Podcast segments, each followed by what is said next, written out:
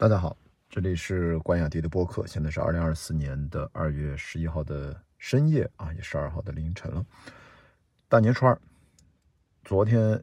应该说是忙了整整一天。整个春节档，我看了五部电影，晚上直播三小时，录完了播客，白天一直在休息啊，下午也在休息。整个白天，其实我今天还依然想跟大家聊《热辣滚烫》贾玲的这部新片，它白天依然在我脑子里面不停的回荡，想到了很多事儿。然后我的朋友圈几乎过一阵呢，就会发一个跟他和这部电影有关的内容。我今天也想简单跟大家分享一下。比如说，我现在在网上看到一位热心的网友把他的体重的变化，就片尾字幕的那样的一个减重，大概历经了十二个月左右的变化曲线，从二百一十斤，最后到了呃一百一十七斤，最低的时候曾经到过一百零九斤，然后我转发了一下那张图，我说。其实就是转达一下，就是告诉大家，如果你也被激励了、被刺激了，想去健身、想去减肥、想去塑形、想去投入到一项自己也喜欢的运动，我觉得一定首先还是要对科学健身、减重、增肌要有充分的心理准备。这个准备是啥呢？就是你要想一想啊，你有没有可能像贾玲那么投入，有这么专业的身边的教练团队、训练员？个人的指导、营养师、顾问，我觉得他一定是非常拼啊！为了这部电影，因为他电影是大制作啊。我说这个大制作指的是比日常的投入，这个电影至少几千万，甚至上亿制作，就我不清楚啊，它的制作成本是多少。总之花很多钱。那我们在可能没有他这么完善的专业的条件之下，我们还要面对一个所有人都要面对的问题，就是平台期。就是我们在日常训练当中，像贾玲，因为我通过她的这个曲线，能够明显的看到她在二零二三年的五月到七月，她的体重几乎就一直横亘在大概一百五十五到一百六十斤之间，平台期长达两个月，然后突破了之后，才再次的一路在向下有这个瘦身的效果，同时还在不断的增加肌肉含量。所以这个平台期还蛮长的，当然这是站在他整个回头看十二个月里面。那所以我们说，我们需要热爱，需要精力，需要有身边人的支持，更重要，我们也需要有一些重要的科学认知打底，千万不要轻易的放弃。你得知道这事儿它是科学规律，你得遵循，好吗？不要轻易的在平台期过程当中看到没有效果，然后就放弃了，这个才是我们现实生活当中。经常遇到的事儿，好吧。然后我今天还分享了一下，在微博上发了一个，到底大年初一我是怎么度过？从早上八点起床，然后一直到忙到呃大年初二的天都快亮了啊，因为看完电影啊，做各种的后期制作等等。然后我也看到网上大家一直在讨论热辣滚烫，我说很多人都说贾玲瘦身后，她不是那个直播好多她的采访的画面现在都开始放出来了吗？哎，有网友说她怎么看着有点虚或者累啊？首先，其实我看了孟静写的《孟大明白》那篇文章，他引用他身边的朋友说，他贾玲平时大家不要因为好像她是个喜剧演员，她就应该嘻嘻哈哈那种。其实她日常生活当中，她就是一个相对来说比较沉稳，可能并不是情绪起伏变化那么大的一个普通人。所以在反而可能这几次他面对采访当中，他可能变得更加自在，变得更加。可能日常自己的寻常的样子，可能不符合大家以前对他喜剧化的那种形象的期待，所以呢，我说一个是可能没有符合大家期待，另外一个大家觉得他有点累，有点虚啊，我得替他稍微的补充说明一下我的个人的观察。就首先呢，就是在这个中国最重要的春节档，但凡有片子上映，无论你是导演还是主创，他都一个德行，就是累，就真的很累，身体累，精神也累，身心俱疲。大家每天在这段时间连轴转，所以说你看上去那个状态，他要是能好，那也奇了怪了。我那天对话宁浩，前面就是跟鲁豫聊，之前白天还有别的工作，跟我聊完了，还晚上那都已经几点了，还有个事儿，那当然很累了。所以说我们看到这种素材、视频画面，都是在大家电影人的制作啊结束，在发行上映前最忙的时候。那另外呢？大家也其实可以放心。贾玲呢，通过如果你看了这部电影，你不要在网上没看电影就着急在那儿发言，就是在这个电影的后面，其实能够清晰的看到她是非常科学的运动健身，所以她最后才能上台之前呈现出那样的一个肌肉含量和她的线条。不管他是服用什么样的营养补剂，那也是应该服用的，配合训练计划和自己的其他的运动量，包括你的营养补给，它是一个综合的向前推进的过程。大家不要认为就玩命练就可以了。我跟你说，三分练，七分靠吃。这吃的东西除了营养补充之外，还有其他的一些补剂，其实是正常的。但是大家一定要注意，在贾玲都已经练到这个水平了，实际上就她目前啊，她的只要她没有完全。停训，他现在已经养成了运动习惯，他不会完全停训的。他的身体素质其实已经超过了绝大多数的普通人，并不用大家去担心他是不是看着憔悴了，怎么怎么样。就是别忘了，就是他今年多大了？他是八二年，今年都四十二岁了。我们对于一个经过一年这么艰苦的折腾，他的经历啊，看上去咱别只是看他啊面部的什么皱纹啊、褶子啊，这咱们对四十二岁的女性还是要能不能客观的啊包容和。正常的看待就好了。那，但是说实话，他这四十二岁的身体，我觉得可能比一般的三十二岁的普通人，可能可能精力只会更好，因为他几乎就是业余运动员的这样的身体素质了。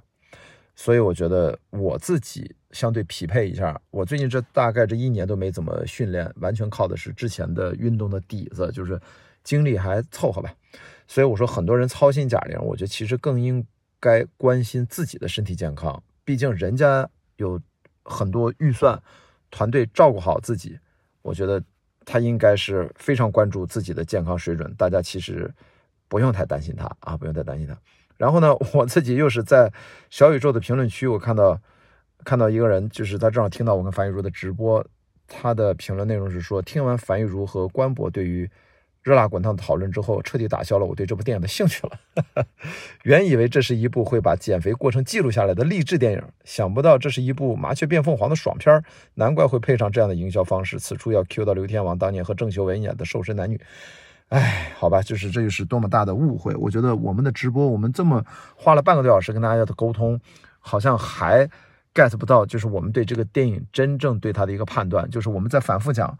这个电影，它。并不能简单的是从好像你传统的期待它要拍的多么的让你觉得在视听语言上多么的亮眼，它并不是那样的电影。其实我先在评论区给他是这么写的，我说《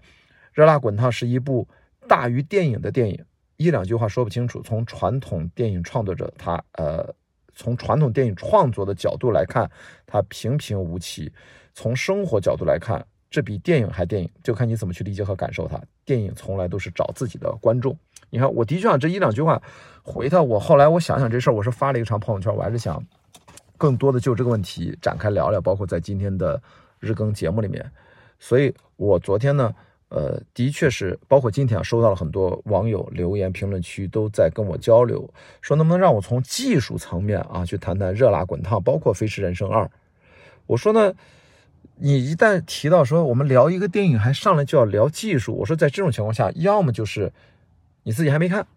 啊，还没看这个电影，你就直接想听听别人嘴里面现成的意见，偷个懒儿；要么呢，就是你看了这个电影，但你就是从小受教育养成了习惯，就是说最好有人灌输我，只给我一个结论，我就不自己思考了，所以就张嘴就这么问，伸手党，张嘴来啊，这其实。我其实大概都能猜得出来，就是上来就让我要点名道姓的说哪个片子要从哪个角度给我说说呗，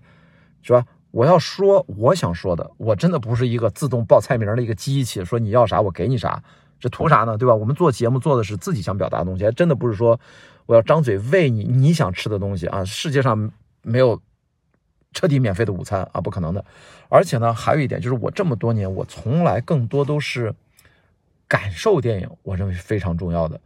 我因为我学科班，我就是天天从研究视听语言。我们那个年代长大的，这是我最不欠缺的，就是积累了太多用所谓的电影专业的视角去审视电影、去拆解电影。我早就过了那个阶段了。我其实更多的现在，我更多的是作为一个普通的人，有很多生活经历的人和跟大家一样的这样的观众的心态去。感受电影，因为只有这样，我才能始终用观众的状态去理解它，然后再能回头，我作为一个从业者啊，但这几年我退居二线啊，我指的以往我也是这样，才能启发我的创作和制作。然后后者就是感受电影啊，它是一个非常非常主观的啊一个过程。那么对应我们的电影创作和制作，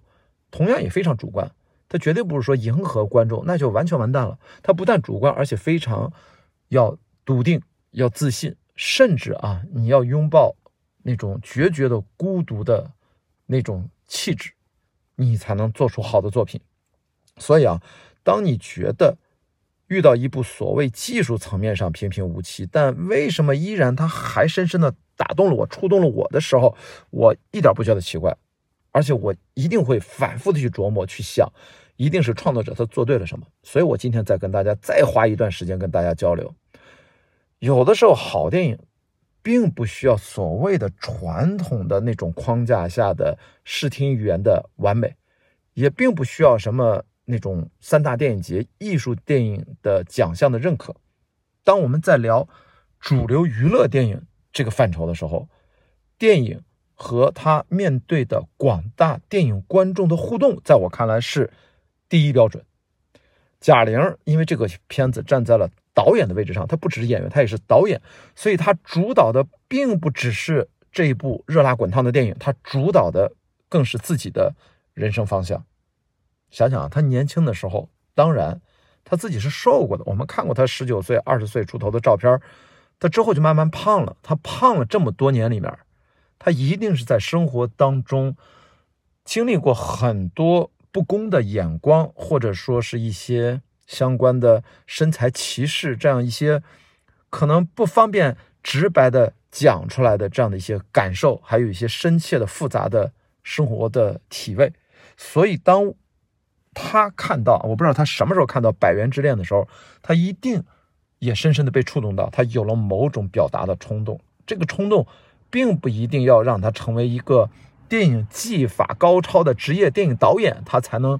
说我才能拍这个电影，这个冲动最重要的就是让他能够像片中那个角色一样，他制定了一个非常明确的目标，就是自己身高一米六六，对吧？对应的这样的半职业的拳击手，比较合理的体重是充满肌肉的啊，大概也要在五十五到五十七公斤上下啊这个范围，他认准了这个目标，同时他要用这样的一个身体素质。去站到拳台上，跟顶尖的职业拳击运动员能不能对抗三个回合撑下来？而且注意啊，他最后不但做到了，而且他把它拍成了电影，并且在其中第二个回合，他是要经得起摄影机镜头的检验，就是它是一个两分钟的长镜头，他在扛住那两分钟。他相信这两分钟，其实他应该拍了几条的。他可能有回击的，有被揍的更惨的，被打的，就是几几乎被破防了的啊，就是真的是攻破了他的防守啊。这个破防不是大家说那破防，但是他最后选择了这一条，大家看到他几乎就很被动，可能都还手之力都很少，但这是真打呀，这不是什么传统动作片那五行，你知道吧？这是要真打，因为你要注意啊，就是就算职业拳击运动员，他让着你，他们训练出来的那种直觉啊。他们那种身体的反应，你一看在荧幕上，你就知道跟我们电影的那种武行是两个概念。如果你没有足够扎实的拳击训练基础，面对这种拳台较量、这种真打实战，你可能一个拳架子都坚持不了那么久，就被打垮了、打散了。但我觉得贾玲能看出来，这绝对是经过了非常刻苦的训练，达到了相当的业余拳手的。一个基础素质才能够就符合片中这个角色的气质，所以我才说贾玲的这部电影用她自身追求的本真性，就这一点叫 authenticity，叫就我们经常说一个电影追求美、追求本真，就 authentic，说这个人啊，这就是他的作品 authentic，就是指的是本真性。所以从这个点上，它比电影还电影。我指的就是这个，贾玲追求的是。她电影创作，她对角色的感受和她自身自己生活的感受，我就很强大的这种共情和共鸣性。所以啊，这关于呃，就是这部电影贾玲的这部电影，你可以去看啊，因为大家都在讨论。你也可以说哇，这被人误解了，被人误导了什么？你也可以不去看，反正人家电影拍完了，人家电影就长这样，你也改变不了。你唯一能改变的是你感受这部电影的角度。这我提供了一种角度给你，你想想，这不只是看电影是这样，生活本身其实就是这样。你改变不了生活，但是你可以改变你感受生活的角度，你自我也就改变了。所以我说，相对崇高渺茫的啊，崇高缥缈一点的梦想。不如给自己直接建立一个特别具体的，在力所能及范围内的一个目标，然后咔咔就是干，多好！反正我自己大概也是如此，所以为什么我也理解了这次贾玲她对生活的一种复仇的感觉？这并不是什么减肥电影，这就是被生活歧视的弱者的复仇电影，就是对《百元之恋》的成功的改编。就是我跟大家分享完之后，大家在评论区又跟我继续在讨论啊！我甚至把自己在昨天直播里面聊到贾玲追求在电影导演方面在创作上的本真性，我把那一段视频都转发到了朋友圈。然后后来真的就是到了晚上，我还是在思考这个事儿，因为的的确确我看。樊一茹他在警湖端会议发那些节目，好像很多人好像是不是昨天就没有听懂我们在直播里面说什么？但没有关系，也不怪大家啊。我们的确，我们俩的直播，它是现场直播，它是有那个 flow 啊。我觉得我们在反复的在自我表达，反复的自我更新，自我其实能够深入的跟大家交流，这就是我自己做为什么日更播客关雅迪的原因。所以我后来用手机啊噼里啪啦又打了一段文章，我想在这个地方跟大家分享一下。这个文章我写完了，我才发现。他有一个自己的题目，就是我对贾玲这部电影的一个切身的感受。题目是寻找自己的通往自由之路。我下面念一下这篇文章。我们真的理解贾玲的内心吗？基本不太可能。你我大概率都没有过体重两百斤上下的体验，大概率。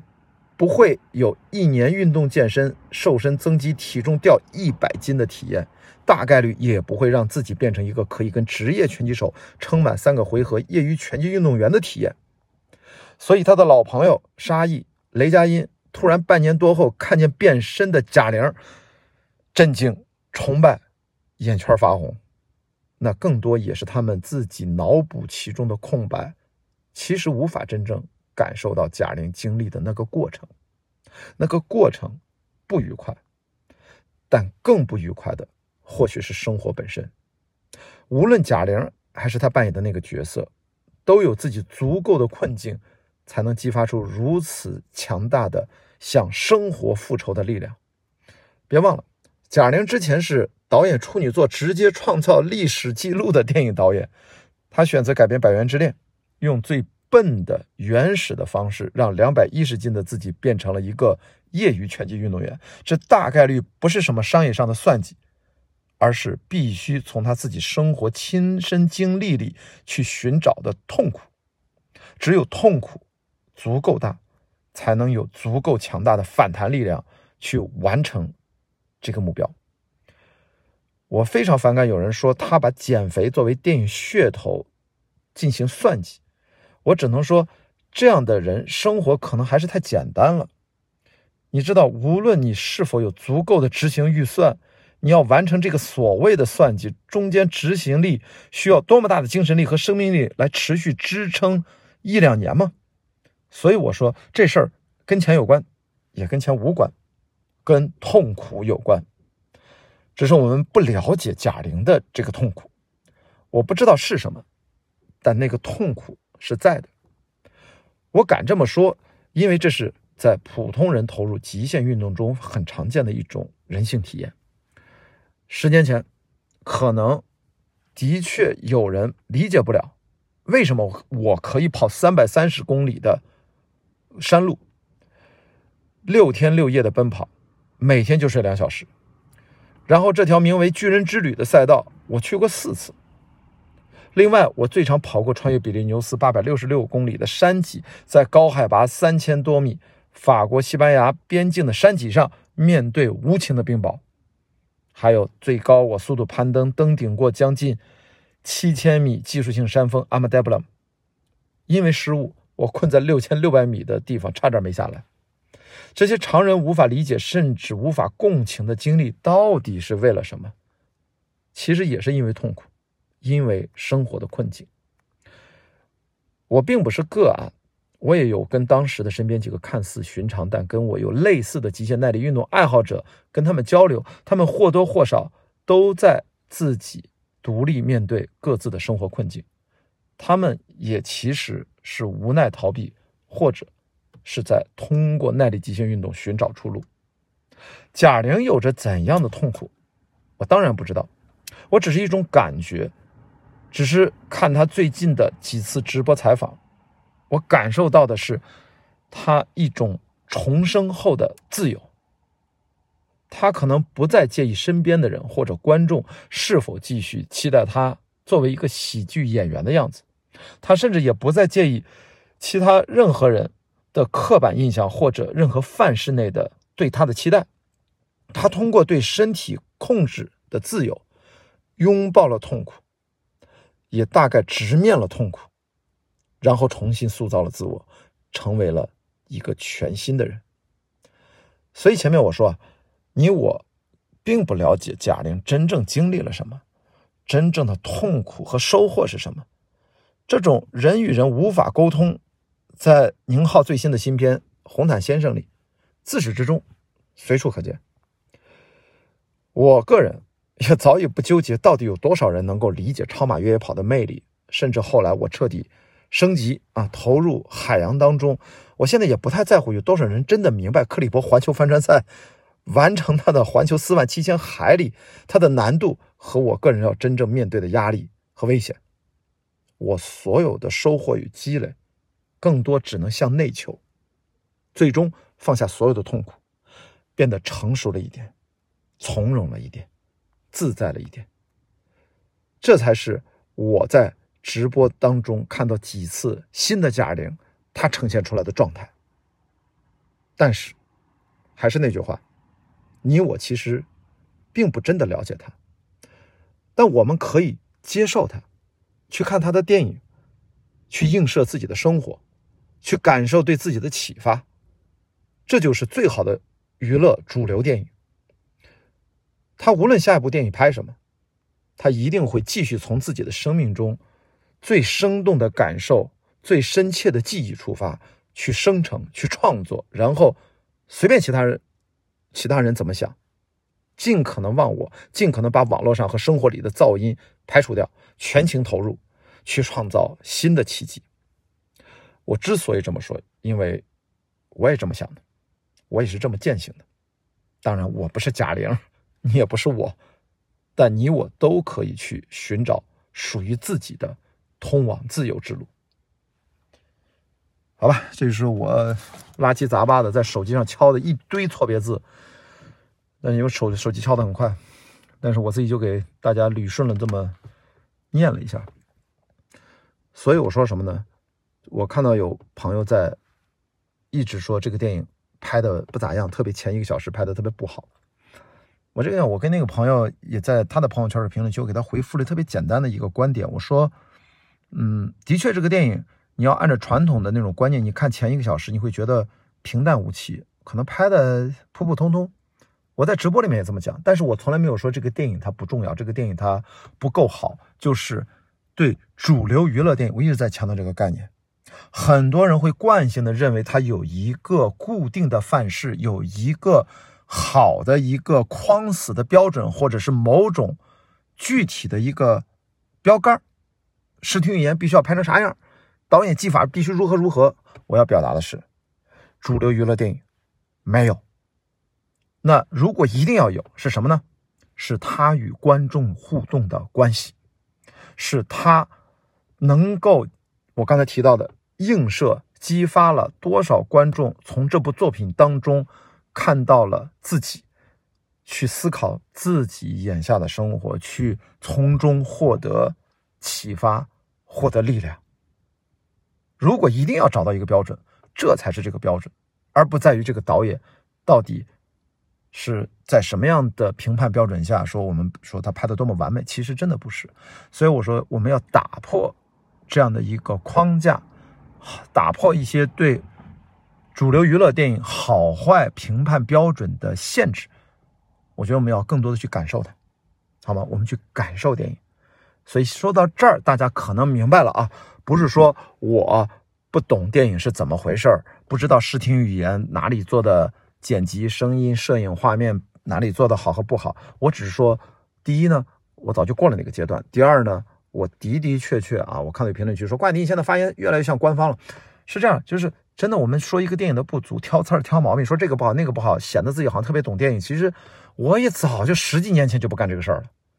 啊，如果一定要挑毛病，我也希望能够提建设性的批评意见，就说我咱觉得这不好，咱怎么能更好？而且说的。让对方在觉得哑口无言。说实话，我当年的主要的工作就是做这样的沟通。作为一个制片人，跟前期项目开发、跟所有的部门主创去交流的时候，当我要提出反对意见的时候，如果我没有特别有把握对应，让对方也觉得，哎，你这个东西我挺有想法的，可能你没给我更好的一个解决方案，但是你给了我启发，我必须得对自己有这样的高要求的时候，我才会这么提。不然的话，我们更多的是去鼓励大家，是看到他在这次创作这个阶段当中，他最闪光的东西是什么。我还是这句话，我不是什么搞艺术片的啊，就是我也不是什么搞独立电影的，我更多的其实就是热爱电影，是主流娱乐电影，是在影院里面大家买票都能看，是每周末可能最热议的那些电影，其实管你什么类型我都喜欢，所以我更多的愿意把我看到精彩的地方，在我看到可能你可能。抱着预期，一旦报错了，你可能体验会不好。那我会告诉你，那你抱着什么样的预期去看会更好一点呢？我更多的是希望做这样的桥梁。我对电影的认知，所有的工作经验的分享，都站在这个视角上去关照两侧。这边可能是电影的创作者，这一边是广大热爱电影的电影的消费者、电影观众。所以从这一点，大家能明白为什么我在聊电影的时候，我对电影的热爱的出发点，我对电影的理解和感受的角度，可能跟很多朋友他期待的不太一样。他会觉得，哎呦，我你没有说到我期待的点儿上，那抱歉啊，这个你我的节目你多听一听就大概知道，为什么我可能没有说到你的点儿上了。为什么？因为我要说到我的点儿上呀，这是一个自以为是的播客节目呀。我们这个播客，大家一定注意啊，真的，我经常说没有什么客观。这都是我的个人主观，我的生命经验和学习背景和专业的能力看到的电影，我理解的只代表我个人啊。但是我代表的个人可能会有很多同行，大家比较有共鸣。但是我真的没法满足每一位在座你们的需求，因为每个人都太不一样了。我只能忘却你们，然后才能真正的关照你们，好吧？这就是今天。哦天哪，怎么都会聊了半个小时了，我都没看手机啊。那。关雅迪的播客今天就聊到这里，明天大年初三我怎么着啊？今天我都没空在家休息看书，我就没有时间看《熊出没》。明天抽空把《熊出没》看了，然后告诉大家《熊出没》到底是怎么回事。我们今天聊到这里，明天再见。